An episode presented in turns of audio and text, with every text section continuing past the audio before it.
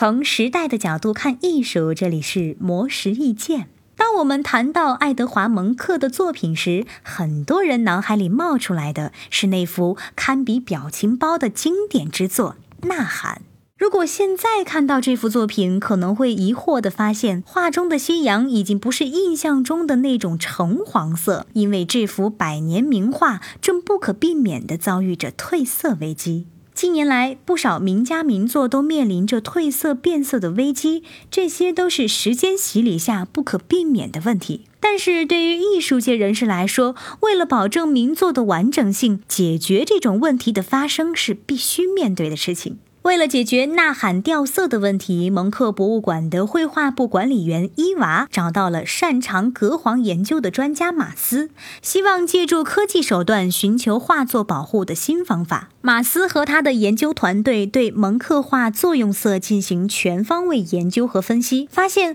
画作中的黄色硫化镉被氧化分解成两种白色化学混合物。这一现象很可能意味着，在19世纪80年代到二十世纪二十年代期间，百分之二十使用镉黄色的艺术作品都将面临着同样变色的危机。马斯表示，这种褪色现象的出现与颜料的生产制作有着直接关系，因为过去所使用的颜料一部分是通过研磨矿物质、植物、昆虫而提取的，另一部分则是人工合成的化学颜料。当艺术家将两类颜料进行混合及创作时，主要是为了追求其鲜亮的效果，而没有对颜料的持久性进行测试。不过，在当时众多艺术家当中，梵高已经注意到了新颜料的问题。他在写给弟弟提奥的信中曾提到，印象主义使用的时髦颜料都不稳定，贸然使用这样的色彩是不成熟的选择，时间只会让它们变得更脆弱。不过有趣的是，在梵高的作品中，高频率出现的镉黄紫色